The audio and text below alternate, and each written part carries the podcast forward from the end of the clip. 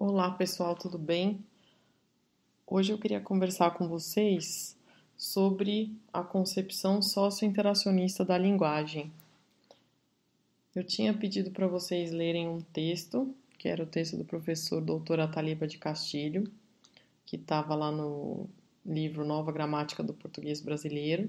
Eu pedi para vocês lerem uma pequena parte do capítulo 1 desta obra. É, no percurso argumentativo dele, ele começa dizendo que a língua natural pode ser entendida como um objeto científico escondido, e ele coloca esse escondido entre aspas.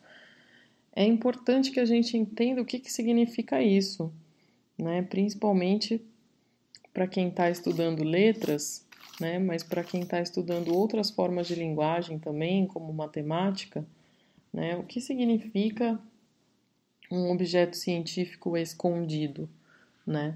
Porque a língua natural seria esse, esse objeto científico com essa característica exatamente, né? Então, sempre quando a gente vai ler um texto acadêmico, é importante que a gente não passe despercebido por esse tipo de, de afirmação. É importante que a gente sempre entenda como essa afirmação se justifica no contexto.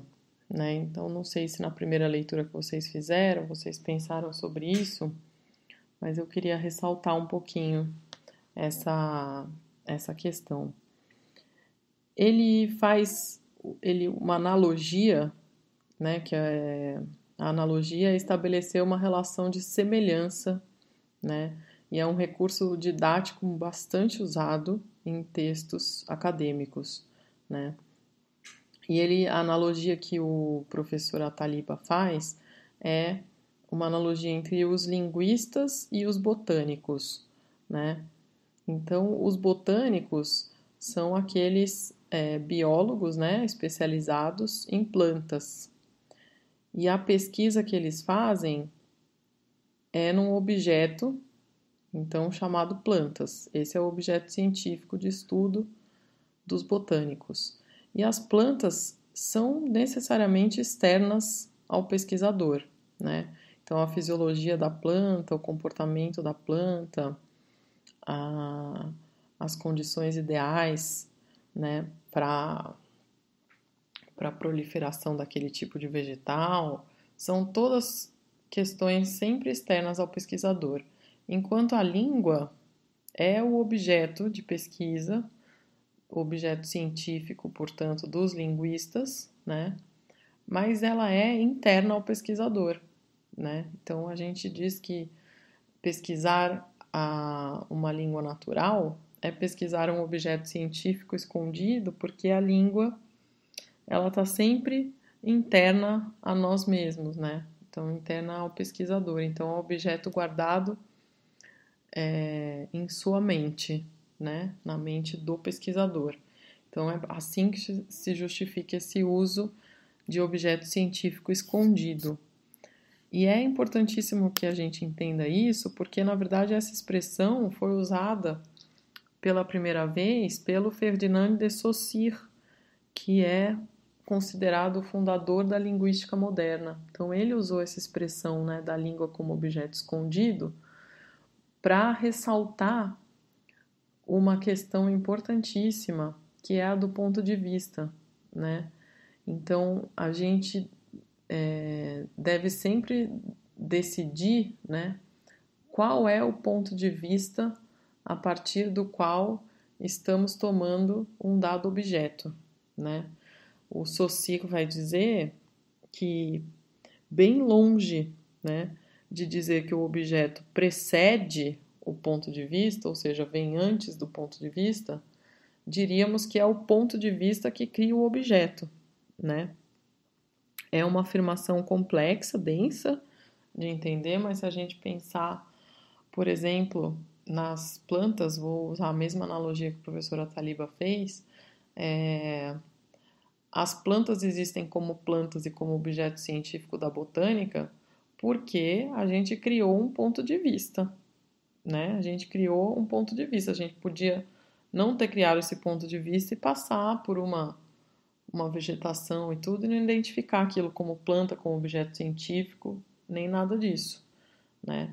Isso é uma construção da, da ciência clássica, né? Dessa ciência da descrição, né? Então isso é uma construção recente, não é, é desde sempre que uma planta foi uma planta no sentido de uma planta que é objeto de estudo de uma ciência é, chamada biologia, por exemplo, né? Então a gente diz que é sempre o ponto de vista que cria o objeto de estudo. E quando a gente vai estudar qualquer objeto dentro da universidade, a gente vai ter que dizer qual é a teoria que a gente está usando para observar aquele objeto. Né? A gente tem que dizer como é que a gente está observando, porque isso caracteriza o trabalho científico, né? Porque é um conjunto de métodos é, verificáveis, né? E reaplicáveis por é, um grupo de cientistas. É isso que faz, que dá o rigor do, do trabalho acadêmico, da pesquisa científica. E essa teorização, né, essa, esse ato de teorizar, essa palavra vem da palavra teoria, né, que por sua vez deriva de uma palavra grega que tem um sentido muito parecido com o sentido de ponto de vista mesmo. Então, a teoria é estabelecer um dado ponto de vista. O professor Ataliba conversa sobre isso também no texto dele. E ele vai dizer até que ele vai reproduzir um diálogo que é bem interessante, um pouquinho depois dele explicar essa questão do ponto de vista. Porque ele fala que a partir disso tem algumas gramáticas, né? Ou seja, algumas formas de teorizar a língua, que ele chama de as quatro grandes teorias linguísticas, e ele vai colocar cada uma delas. E aí ele simula um diálogo. Mas que droga! Eu pensava que a gramática fosse uma coisa só. Pois é, não poderia ser, visto que a língua é muito complexa. Então, por que que a gramática não pode ser uma coisa só? Talvez como vocês tenham a impressão vindo do ensino médio de que seja, né? Porque a língua é muito complexa para ter apenas uma gramática, uma maneira de enxergá-la, né? Então ele diz: inteirando-se disso tudo, você entenderá por que há afirmações conflitantes sobre uma mesma questão de gramática. Poderá desenvolver um raciocínio mais flexível, aceitando as diferenças de ponto de vista. E, sobretudo, poderá desenvolver suas próprias observações sobre um fenômeno tão importante para a nossa identidade pessoal e social, a língua que falamos e sua gramática. O objetivo maior deste livro é fazer pensar. E aí eu tomo emprestadas as palavras do do professor Ataliba para dizer que esse curso também, o objetivo maior desse curso é fazê-los pensar sobre a leitura e a escrita, né? Sobre a leitura e a produção de textos, pensar criticamente sobre essas atividades que são centrais no fazer acadêmico. As quatro grandes teorias linguísticas que o professor Ataliba coloca são essas: a língua como um conjunto de produtos, Aí a gente teria uma gramática descritiva, que é uma gramática bem próxima é, da concepção clássica de ciência, né, que vai descrever os movimentos, vai descrever a língua, né? Então a língua é um conjunto de produtos que seriam descritos. A segunda teoria, a língua é um conjunto de processos mentais e estruturantes. Aí a gente tem a gramática funcionalista cognitivista. A terceira grande teoria, a língua é um conjunto de processos e de produtos que mudam ao longo do tempo, né? Então, aí a gente teria a gramática histórica. E a quarta teoria, talvez a mais conhecida, a língua é um conjunto de usos bons. E aí a gente teria a gramática prescritiva ou a gramática normativa, que é ainda a que se dá mais ênfase na escola, né? O que se enfatiza na escola é o ensino desses usos bons, né? Dessa gramática, esse conjunto de normas, né? De prescrições, de como é, se fazer um bom uso da língua, né? Enquanto a gente tem aí outras três grandes teorias linguísticas que costumam aparecer muito pouco na escola. Por exemplo, a parte histórica quase nunca aparece.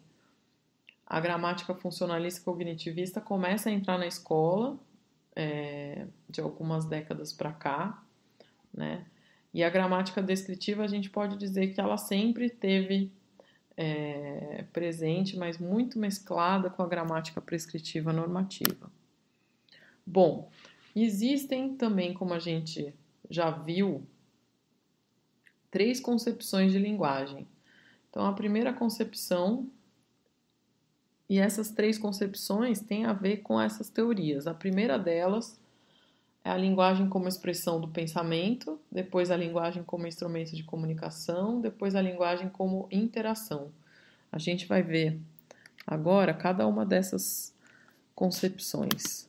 A linguagem como expressão do pensamento, ela prevalece no ensino até o final da década de 60. Né? Então, quem teve a oportunidade de estudar nessa época, né? talvez os avós de vocês, né? É, aprendeu com uma, com uma certa ênfase na fala, né? E com uma concepção de que uma fala organizada era o resultado de um pensamento organizado, né? Essa concepção, como fica claro aí, é ela dá uma grande ênfase no psiquismo individual, né? Então, se o indivíduo tem um pensamento organizado, se ele consegue é, racionalizar, né, e organizar o seu pensamento, sua fala vai ser organizada também. Então, a escola deve ensinar a falar. A escrita é relegada a um segundo plano e há um grande enfoque na gramática normativa prescritiva. Enfoque esse que, como eu já disse, permanece ainda hoje nas escolas. A linguagem como instrumento de comunicação. Ela prevalece no ensino, essa concepção, durante a década de 70 e adentra nos anos 80. Nesse caso, a língua é entendida como um sistema fechado de regras e convenções. Né? A língua é vista como uma estrutura concreta, então um código passível de ser analisado internamente. Né? Então, como ela é um sistema fechado de regras e convenções, pode-se dizer que ela é um código, ela tem uma estrutura. E daí é, essa corrente chamada de estruturalismo, né, cujo principal nome é justamente o Saussure, que a gente já viu no começo desse vídeo. A partir do estruturalismo, né, é, começa-se uma reflexão bastante grande, principalmente na Europa, sobre, a, sobre as línguas, né, e começa a se considerar também o caráter social da língua. E aí então surge o funcionalismo, que é uma das teorias linguísticas lá comentadas pelo professor Ataliba. É... E, por fim, a linguagem como forma de interação. Ela passa a ser difundida nos anos 80. É... Os principais nomes são dois russos, Bakhtin e Vygotsky, e a linguagem é entendida como social, ou seja, a linguagem é o resultado de uma construção coletiva e de processos de interação. Né? O, Vygotsky, o Vygotsky traz a ideia né, de que a linguagem possibilita um contato com o mundo. Né? Então, essa questão da interação do sujeito com o mundo. E essa interação acontece por meio da linguagem. Né? Essa é uma ideia que para a gente hoje parece bastante óbvia, mas que foi uma construção, né? Foi um processo de reflexão é, do Vygotsky que afetou diretamente o, o, o, os estudos sobre educação, sobre ensino, né? E o Bakhtin, ele propõe um olhar dialógico sobre a linguagem, né? Dialógico aí vem de diálogo, né? Então, é essa, é, esse diálogo pressupõe um outro, com quem falamos, com quem interagimos. Para Bakhtin, 2004, a linguagem é um ato social que se realiza e se modifica nas relações sociais.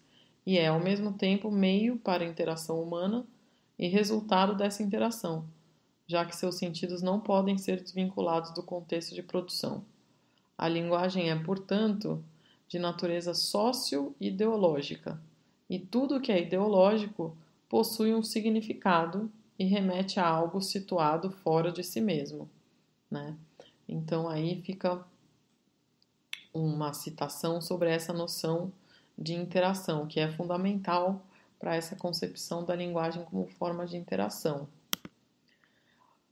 Então, essa perspectiva né, socio-interacionista considera o discurso. Né? Então, o que está no centro não é mais a palavra ou um fonema, mas o discurso, né? E o discurso tem alguns elementos que são inseparáveis, que sempre eles estão presentes, né? A língua, os falantes e os seus atos de fala, né? Que são realizados em determinadas esferas sociais e carregam valores ideológicos, né? Então o discurso ele é o interrelacionamento obrigatório de todos esses elementos, né, indissociáveis. Essa questão da presença do outro caracteriza então essa perspectiva dialógica e interacional dessa concepção. Eu coloquei aqui para vocês as referências bibliográficas que eu usei no vídeo. Espero que tenha ficado claro e, e que vocês tenham entendido. Obrigada.